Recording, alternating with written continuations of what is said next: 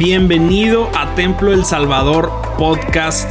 En este lugar vas a poder encontrar cada uno de los mensajes que nuestros pastores Isaí Montoya y Aviud Montoya nos comparten domingo tras domingo. Sin duda alguna creemos que estamos en una temporada de Dios increíble y creemos fielmente que esto va a ser de mucha bendición para tu vida. Así que disfruta el mensaje y que Dios te bendiga. Hoy voy a hablar prisionero en prisión, parte 2, porque la parte 1 fue el domingo pasado. Si te la perdiste, puedes ir a nuestro canal de YouTube y ahí te la vas a encontrar para que te pongas al día pero es prisionero en prisión. No sé si tú te has imaginado alguna vez o muchos de nosotros hemos quizá visto algunas películas de algunos prisioneros, pero pues todo eso es ficción. Regularmente cuando empiezas a ver algo en las películas sabes que tarde que temprano va a salir y, el bueno siempre gana, ¿no? Y cosas de esas. Eh, pero cuando nosotros hacemos una figura real de cómo vive un prisionero, y he tenido oportunidad de ver algunos documentales de la forma en que el trato, el trato que llevan con ellos, la forma en que se, eh, la forma en que están, viven en las condiciones precarias, en los lugares limitados. Dices, yo nunca quiero caer en eso, porque entiendes que esa es una situación que no queremos atravesar ni vivir porque es incómodo, porque no es nada que nosotros quisiéramos atravesar, porque preferiríamos estar bajo cualquier otra condición que estar confinados a una situación, a un espacio, a una cosa que viene a constreñir nuestro corazón. ¿Quién que ha tenido una situación que ha causado amargura quiere vivir atado a la amargura? Nadie. Lo primero que buscamos es ver cómo sacarnos, desenraizarnos la amargura. ¿Quién que ha tenido un momento de enfado quiere vivir atado a la prisión del enfado por la situación que se genera, que nunca puedes estar en paz contigo mismo o que ves pasar a la persona que causó algún enfado en tu vida y lejos de sentirte en paz cada vez sientes mayor amargura, mayor pesar en tu corazón? Nadie. ¿Por qué? Porque eso origina malestar. Y cuando pensamos en prisiones en el sentido negativo, es a lo que jamás quisiéramos arraigarnos. ¿Y por qué estoy haciendo énfasis en esto? De nueva cuenta. Porque cada día nuestra decisión está presente hacia qué punto nos queremos nosotros mover. Inconscientemente muchos nos hemos esclavizado a todas las circunstancias que el mundo ha traído y sin pensarlo inconscientemente, poco a poco empezamos a introducirnos en las prisiones de este mundo. El día de ayer estaba sentado con mi esposa y de pronto vimos por ahí una, estábamos viendo una película que yo le digo a mi esposa, mira, en solo un periodo de quizá media hora o menos, dije, mira en qué forma están queriendo cauterizar la mente. La forma en que te están queriendo meter por los ojos todo aquello que va contrario al principio de Dios. En solo media hora nosotros vimos cómo la ideología de género era un, boom total. En solo media hora vimos cómo querían introducir la pedofilia. En solo media hora nos dimos cuenta cómo querían hacerte pensar que la vida se puede vivir de cualquier forma que tú quieres y desees desenfrenadamente. Y algunos dicen, es libertad. No, eres esclavo de eso. No es libertad. Por eso el Señor pone la contraparte y nos enseña que la forma en que nosotros vamos a vivir las prisiones, a pesar de lo que la vida traiga, nos va a llevar siempre en un resultado impactante. Que ninguna presión, por más fuerte que se crea, va a tener el poder sobre tu vida que Dios no pueda deshacer, romper, mover, hacer a un lado para que tú puedas vivir en la prisión de Dios que significa la libertad total de tu espíritu. Y hay un pasaje en Hechos capítulo 16. Me encanta, me encanta este pasaje. Yo estaba leyendo la historia yo no sé si, si eres como, como yo, te estás imaginando todo lo que está pasando, ¿no? Mi mente se traslada a ese punto y empiezo a imaginarme a Jesús y me empiezo a imaginar a, los apóstoles y me empiezo a imaginar a las personas, a los protagonistas, los antagonistas y toda la gente que participa. Señor, qué novelón. Pero era una, ah, fue una realidad y sigue siendo una realidad aquellos que honran al Señor. Mira lo que dice los Hechos de los Apóstoles, capítulo 16, versos 16. Es una súper larga historia. Voy a tratar de condensar un poco para irme rápido a los principios que queremos, pero, pero sí quiero resaltar algunas cosas. Dice, cierto día, cuando íbamos al lugar de oración, nos encontramos con una joven. Este es el, apóstol, el apóstol, uno de los apóstoles hablando. Dice, encontramos una joven esclava que tenía un espíritu que le permitía adivinar el futuro por medio de la adivinación. Ganaba mucho dinero por sus amos, para sus amos. Ella seguía a Pablo y también al resto de nosotros, gritando, estos son hombres, son siervos del Altísimo y han venido para decirles cómo ser salvos. Yo no sé si eso para algunos de ustedes sería un un inconveniente, pero mira lo que dice más adelante. Dice, esto mismo sucedía día tras día hasta que Pablo se exasperó de tal manera que se dio la vuelta y le dijo al demonio que estaba dentro de la joven, te ordeno en el nombre de Jesucristo que salgas de ella. Y al instante el demonio lo dejó. Yo no sé por qué Pablo se esperó tanto. Yo estaba leyendo la historia y tuvo que llegar el momento hasta que Pablo se exasperó. Cuando Pablo lo pudo haber hecho desde el principio. Desde que la mujer empezó, Pablo le pudo haber dicho, te, ordeno. Pablo tenía autoridad en Jesucristo. Y eso me hizo reflexionar en muchas de las condiciones que a nosotros no nos permiten experimentar esa gloria de Dios manifiesta. Porque entendemos las cosas que provocan las prisiones, pero a veces pensar en prisión nos, nos detiene en poder vivir la confrontación. ¿Ah? Tú sabes que eso es pecado, pero no quieres enfrentarlo. Tienes miedo a la confrontación. O no, o no quieres hacer frente a una situación que tú sabes que necesitas hacer frente. Sabes que tu vida está atravesando por situaciones que, causan dolor, que causan agobio, que te distancian de Dios, que te causan una atmósfera inestable en tu vida, pero estás tratando de evitar la confrontación. Ahora yo quiero recordarte lo que quizá en su momento Pablo sabía, pero por alguna razón él dejó que, que esto persistiera. Y tuvo que llegar el momento hasta que se exasperó para recordar o hacer manifiesta la autoridad que Dios había puesto sobre él.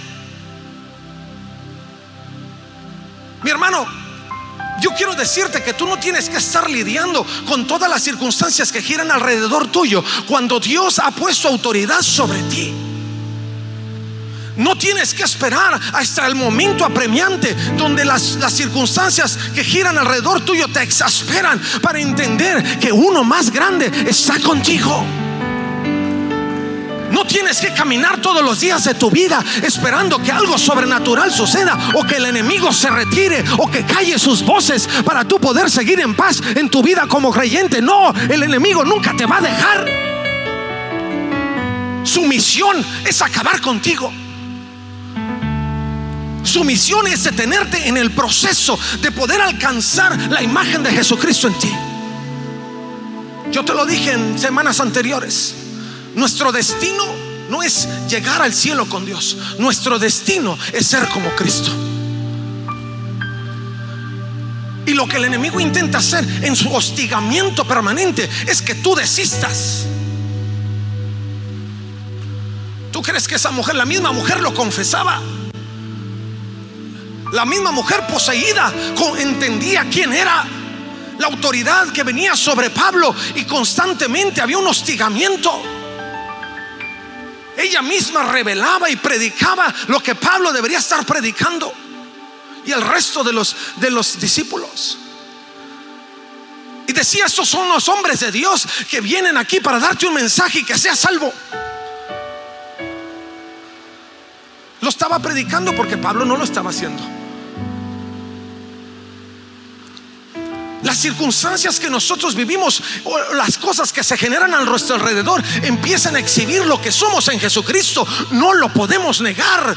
Cuando tú has declarado para tu vida ser quien eres y lo hemos cantado esta mañana y entender quién eres y cómo eres amado de Dios, es algo que no puedes ocultar, es manifiesto. Al mismo demonio lo puede ver y él mismo lo declara por ti. Pero tenemos que llegar a ese momento de confrontación. Donde tú puedas acoger la autoridad que Dios ha puesto en tu vida.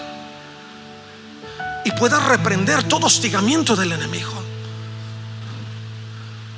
Muchas veces decimos, ay Señor, ¿por qué estoy aquí? Ay, si yo creo en ti. Ay Señor, ¿por qué estoy? Ay, ¿por qué la miseria? Ay, ¿por qué me molestan? Ay, ¿por qué la injusticia? Ay, ¿por qué me, me siguen? Repréndelo. ¿Hasta cuándo tienes que esperar? Cuando Dios te ha dado autoridad. ¿Hasta qué momento tienes que seguir viviendo bajo la atadura que el enemigo quiere poner sobre ti cuando tú tienes de parte de Dios esa capacidad de hacer frente? Vamos a hacerlo al Señor.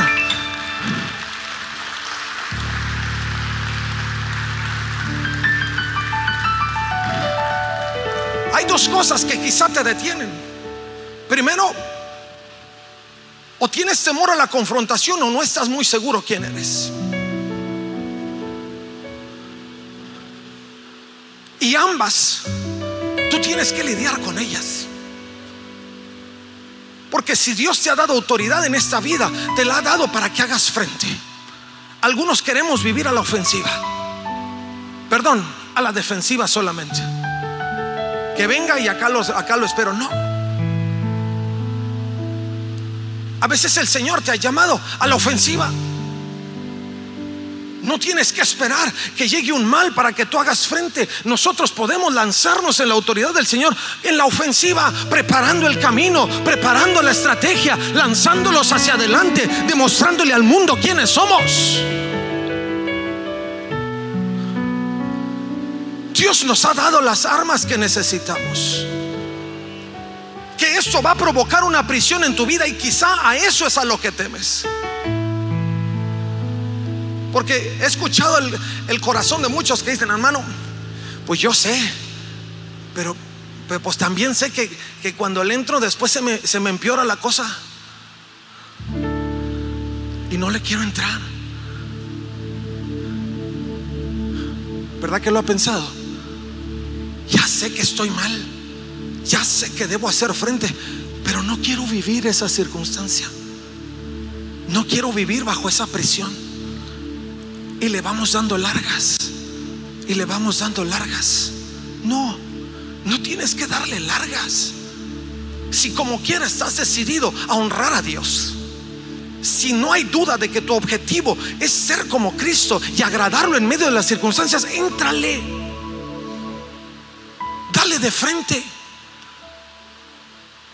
Y que caiga quien caiga, tú no vas a caer porque mayor es el que está contigo. No lo prolongues, no prolongues la agonía. Acércate, deja que el Señor dice la escritura, Pablo hasta que se exasperó. Entonces se acordó que tenía autoridad. Dijo, ya me tienes hasta acá. Y yo no sé si le gritó o así suavecito, en el nombre de Cristo, fuera. Pero lo que fue instantáneo fue la salida del demonio. Fue instantáneo. Tu margen de tiempo está limitado por, la, por tu necesidad o por tu decisión de accionar en la autoridad de Dios. ¿Cuánto quieres prolongar tu agonía? Hasta que tú quieras. Hay prisiones, sí va a haber. Pero las prisiones en Jesucristo no son sino el preámbulo, y esto te lo dije en la prédica pasada, son el preámbulo de una gran revelación de Dios. Hubo esta semana quien acomodó mejor mis palabras y me encantó. Porque dice que fue el escenario era el escenario de una manifestación gloriosa de Dios. Mis hermanos, estamos en esa condición, pero acuérdate que Dios te ha dado autoridad, que Dios ha puesto sobre ti la capacidad de hacer frente, de confrontar cualquier hostigamiento del enemigo, para que aunque sea que tengas que vivir un momento de angustia, de prisión en Jesucristo, sepas que después de todo eso vendrá la gran victoria. Dirían los muchachos, ya se las spoileé, pero así es de fácil. Es así de sencillo. Podrás vivir una leve tribulación, pero lo que viene después de la leve tribulación es un gran sentido de gozo y de esperanza. Y solo depende de nosotros el poder caminar en esa realidad. Dice que cuando eso sucedió, entonces empezaron las prisiones de Pablo y de los, de los, de los apóstoles. Dice, las esperanzas de sus amos de hacerse ricos ahora quedaron destruidas. Así que agarraron a Pablo y yo creo que eso es lo que querían evitar. De que la turba se levantara y los agarrara. Y dice, agarraron a Pablo y a Silas y los arrastraron hasta la plaza del mercado ante las autoridades. Toda la ciudad estaba alborotada a causa de estos judíos. Les gritaron a los funcionarios de la ciudad, enseñan costumbres que nosotros los romanos no podemos practicar porque son ilegales. Enseguida se formó una turba contra Pablo y Silas y los funcionarios de la ciudad ordenaron que se les quitaran las ropas y los golpearon con vara de madera. Y no solo eso, verso 23 dice, los golpearon severamente y después los metieron en la cárcel. Y le ordenaron al carcelero que se asegurara de que no escaparán. Así que el carcelero los puso en el calabozo de más adentro y le sujetó los pies en el cepo. Cuando nosotros provocamos al enemigo, eso sucede él empieza a dar un poquito patadas de ahogado, ¿no? Y cree que por un momento te tiene cautivo. Que eso fue lo que pasó. Dice la escritura que los apóstoles empezaron a ser golpeados severamente. Pero el enemigo está consciente de lo que viene después de eso. Tú empiezas a, provocar a tus enemigos cuando no solo los confrontas, pero estás decidido a caminar en el propósito de Dios. Y si hay algunos elementos en tu vida que tienen que afianzarse como columnas importantes para ti, es justo eso. No tener miedo a la confrontación es importante. Que el enemigo es fuerte, sí lo es, pero no más que Dios. Jamás más que Dios. Es más, no puedo ni dar un porcentaje hacia abajo de lo que no es. Porque ni comparación tiene. Lo segundo es que estés, decidido a, mantenerte en el camino. Pablo y Silas, ese no era su problema. Ellos solo querían prolongar un poquito más la agonía de la prisión. Pero ellos estaban decididos a caminar en el propósito de Dios. Ellos estaban listos para actuar en la autoridad de Dios. Cuando tú actúas en la autoridad de Dios, provocas al enemigo. Cuando escapas del acecho del enemigo, tratando, lo que el enemigo trata de hacer es provocarte para que pierdas el sentido de tu vida y el enfoque. Y si tú caes en eso, Él toma un paso de ventaja sobre ti. Pero cuando tú te decides a actuar en la autoridad de Dios y reprendes todo hostigamiento y todo acecho del enemigo en tu vida y tomas lo que Dios ha puesto en tus manos y sigues avanzando hacia lo que Dios quiere darte de frente, que es poder seguir viviendo en la gracia de Él, entonces no hay quien te detenga. Vamos, dáselo al Señor si se lo vas a dar.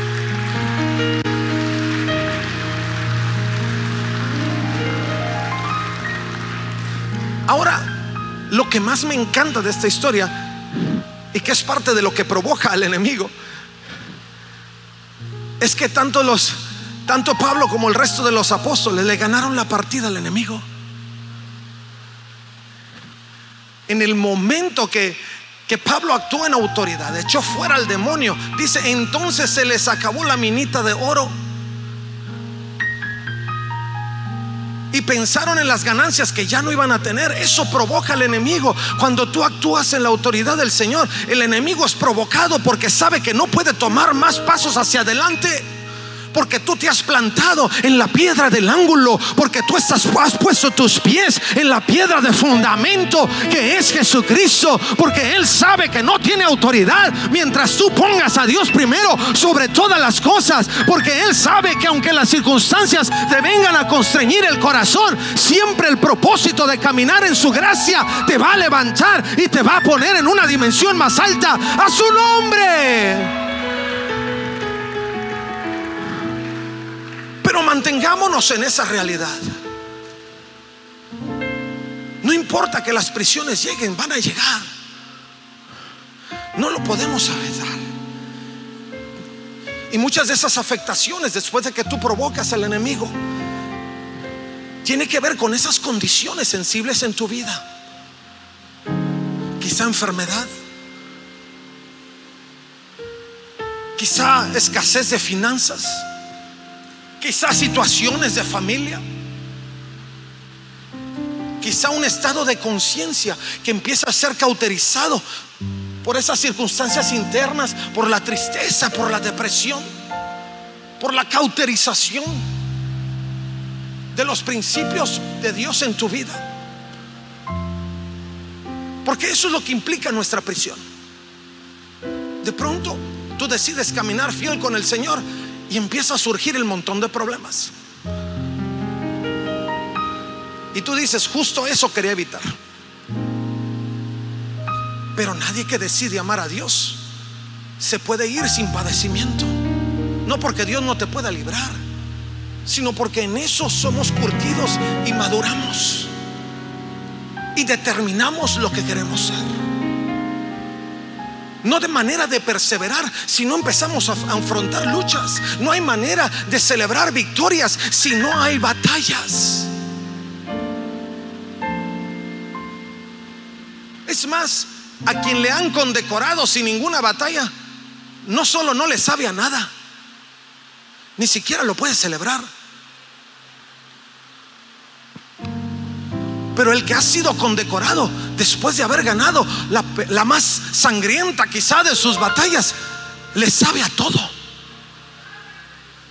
Y hay un testimonio vivo que compartir de la manifestación gloriosa de Dios en tu vida.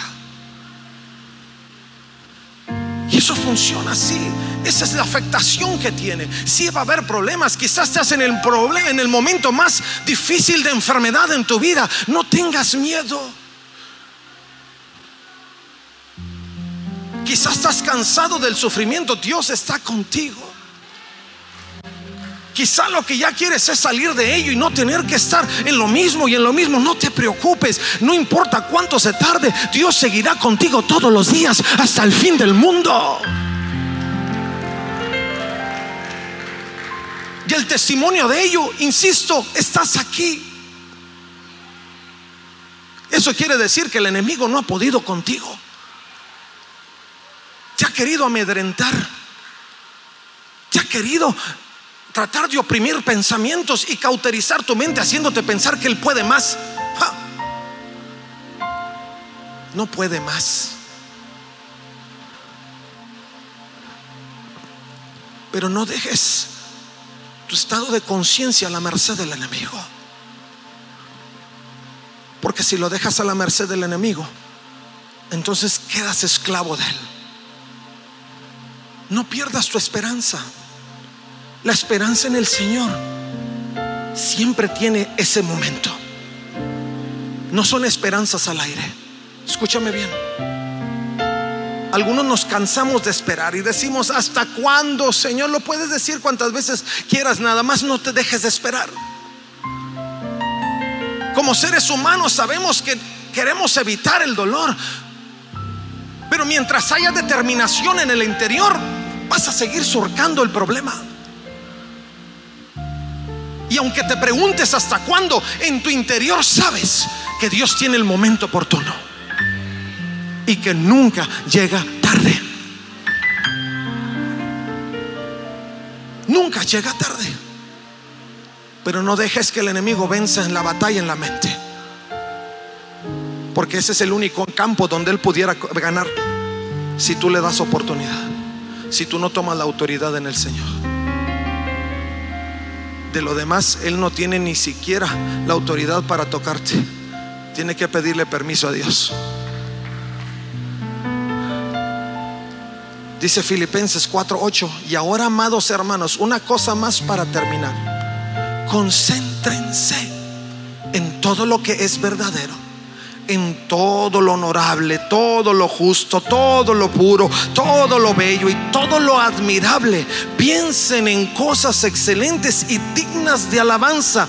No dejen de poner en práctica todo lo que aprendieron y recibieron de mí, dice Pablo, todo lo que oyeron de mis labios y vieron que hice, entonces el Dios de paz estará con ustedes.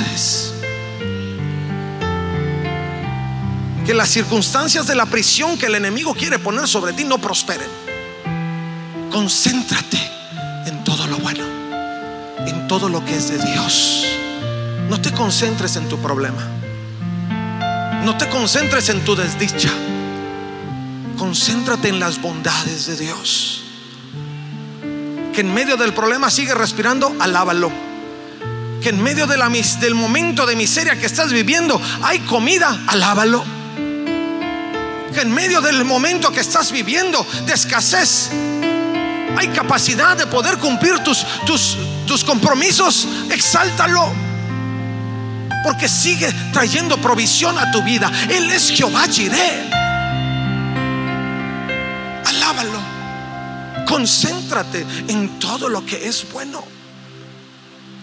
El mismo apóstol Pablo lo decía, hay prisiones, sí.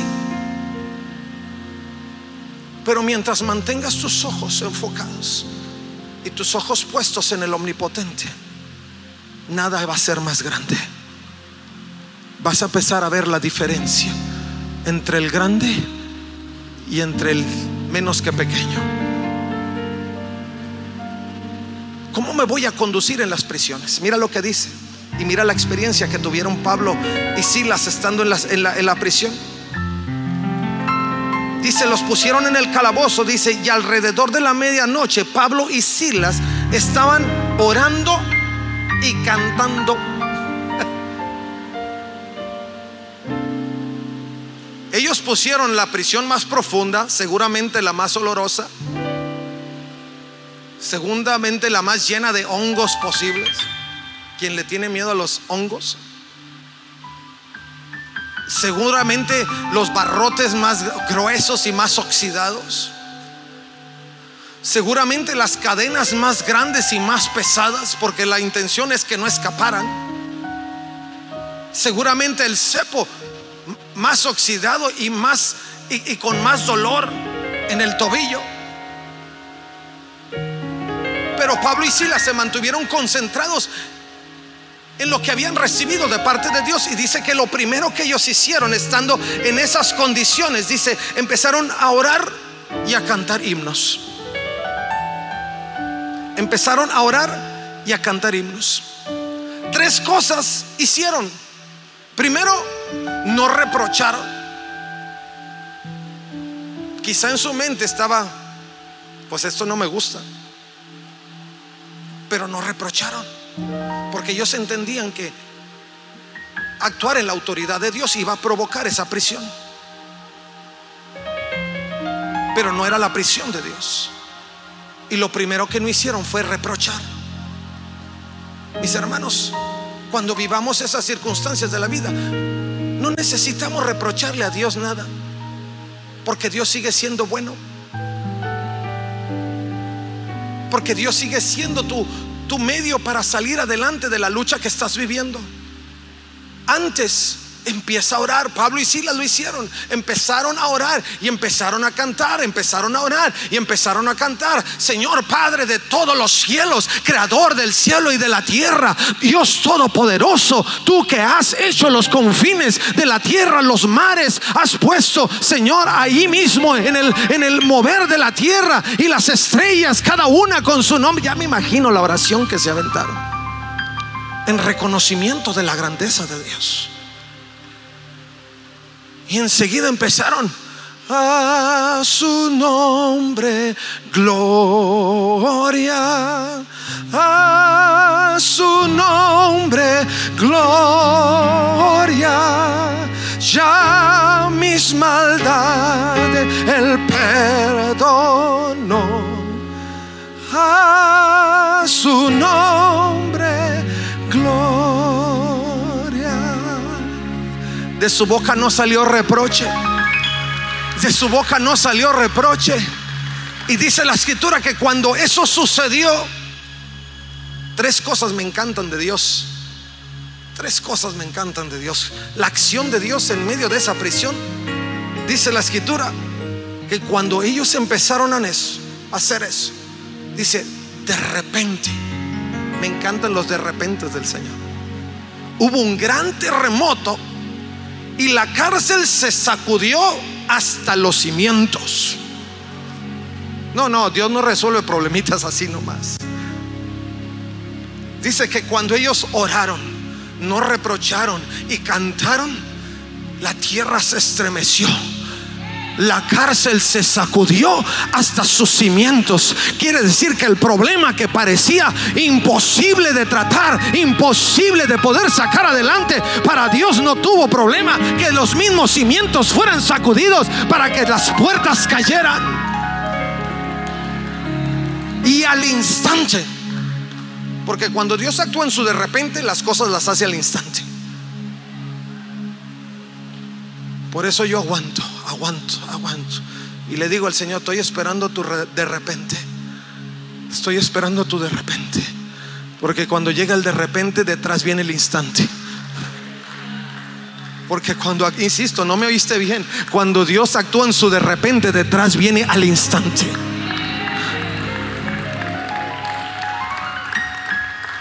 Todas las puertas se abrieron de golpe y todos los prisioneros se les cayeron las cadenas.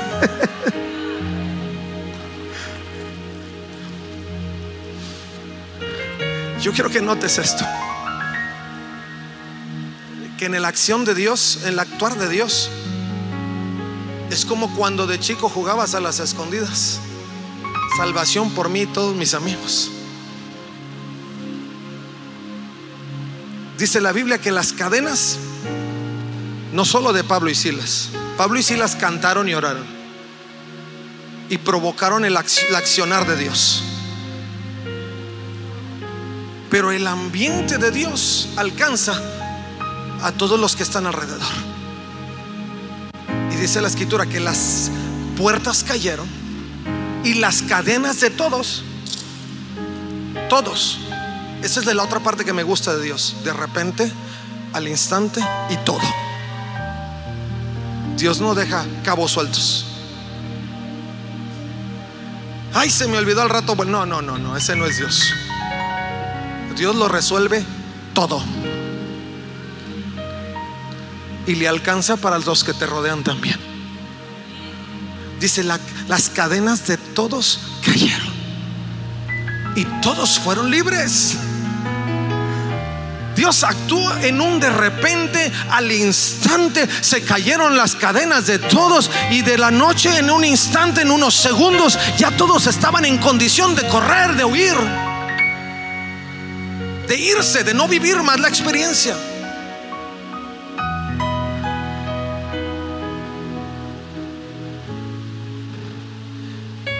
Pero eso es lo que me encanta también de aquellos que estamos enfocados. ¿Qué es lo que sucede con aquellos que enfocamos al Señor y que no perdemos nuestra condición de prisioneros de Dios? El enemigo no nos puede esclavizar, pero Dios puede hacer con nosotros lo que quiera. ¿Está de acuerdo conmigo? Porque somos de Él. Yo no le dejo al enemigo que me ponga las manos encima, pero Dios que haga conmigo lo que quiera porque soy suyo, porque Él me ama. Y nuestra respuesta frente a la libertad, esto es lo que pasó con Pablo y Silas. Dice, ninguno de los que estaban ahí, dice, el carcelero pensó que ya su cabeza estaba en la charola. Dios dio por sentado que los prisioneros se habían escapado, pero Pablo le gritó, detente, no te mates. Dice, estamos todos aquí. Estamos todos aquí. Yo decía, Señor, quizá para mí eso sería lo más duro. Quedarme ahí cuando sé que puedo ir. Pero nuestra respuesta frente a la libertad que Dios nos da no es, no es huir, sino aprisionarnos a Él. Y lo que nosotros hacemos como hijos de Dios primero es no huir, sino atarnos a Él. Lo segundo que hacemos es no escondernos. Ni Pablo ni Silas dijeron, nos escondemos y que haga como que, sienta como que ya nos fuimos y luego nos salimos todos, no. Dijo, no, aquí estamos. No te mates. El interés de Pablo y de Silas no era su propia vida, sino la vida del carcelero. Y ahí ustedes se dan cuenta que el propósito de sus prisiones va más allá de lo que ustedes piensan. Y siempre tiene Dios a la vista un alma más que salvar. Porque eso es lo que causan tus prisiones. El enemigo pensó que los había esclavizado, que los había detenido de poder actuar en la autoridad de Dios. Pero lo único que sucedió fue que ante las prisiones que el enemigo trató de poner, solo una mayor manifestación del poder de Dios que trascendió en la libertad de los demás prisioneros y aún el carcelero fue salvo para la gloria de Jesucristo. Dele un aplauso a Jesucristo.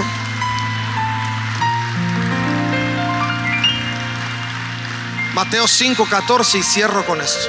Ustedes son la luz del mundo, como una ciudad en lo alto de una colina que no puede, no puede esconderse. Nadie enciende una lámpara y luego la pone debajo de una canasta. En cambio, la coloca en un lugar alto donde ilumina a todos los que están en la casa. De la misma manera, dejen que sus buenas acciones brillen a la vista de todos para que todos alaben a su Padre Celestial. Ponte de pie, mi hermano. Por favor.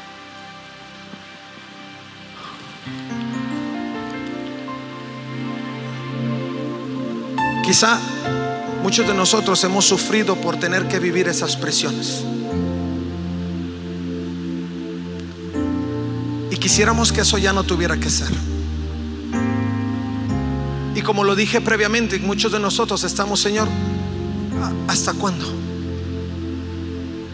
Porque solo estamos pensando en que yo ya no quiero estar así.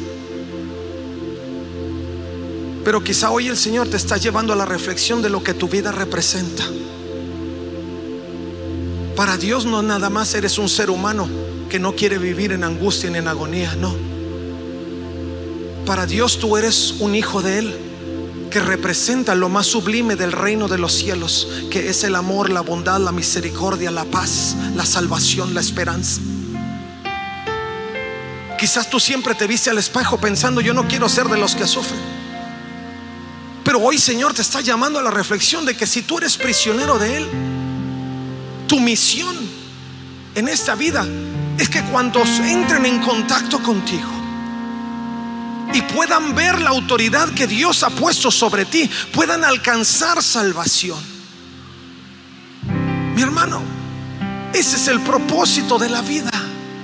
Ser como Cristo es vivir las aflicciones que Cristo vivió en virtud de que nadie pereciera y todos alcanzaran la vida eterna. Y yo te quiero invitar a eso. Ninguna cosa que el enemigo haga va a prevalecer sobre tu vida. Pero cuando Dios haga que tus cadenas caigan y las prisiones se abran, no huyas. Al contrario, abrázate de Él y dile, Señor, ¿qué es lo que sigue? Ese es el ejército que Dios quiere levantar en este tiempo. Cuando yo veía esa película dije, Señor, mira cuánto invierten y cuánta gente trabaja para hacer que esto permee el corazón de esta generación. Y yo decía, ¿qué estamos haciendo como iglesia? solo lamentándonos por el dolor, solo lamentándonos por la degeneración de este tiempo. No. Yo decía, Señor, ponnos esa capacidad de correr hacia ti y dar el siguiente paso actuando en la autoridad que tú nos das.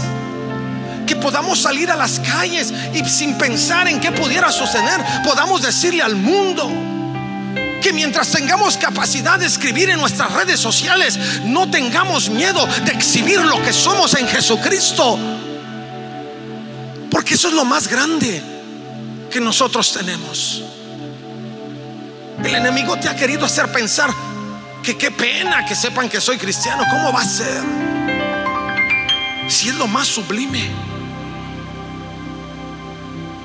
Pero hoy el Señor nos está llamando a eso. Cristo viene pronto. Él necesita hombres y mujeres que estén dispuestos a aprisionarse a su propósito. Y su propósito es que no se mate.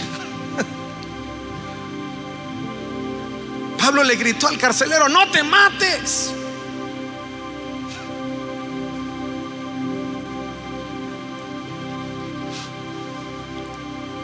No te mates. Ni siquiera intentó irse de la cárcel.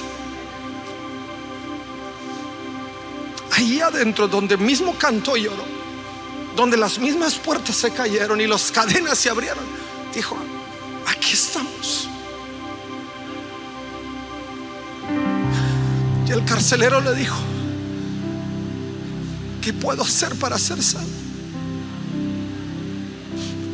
Y el hecho de que Pablo estuviera ahí y Silas y todos los demás prisioneros le dio la oportunidad de decirle, en el Señor Jesucristo y serás salvo tú y toda tu casa.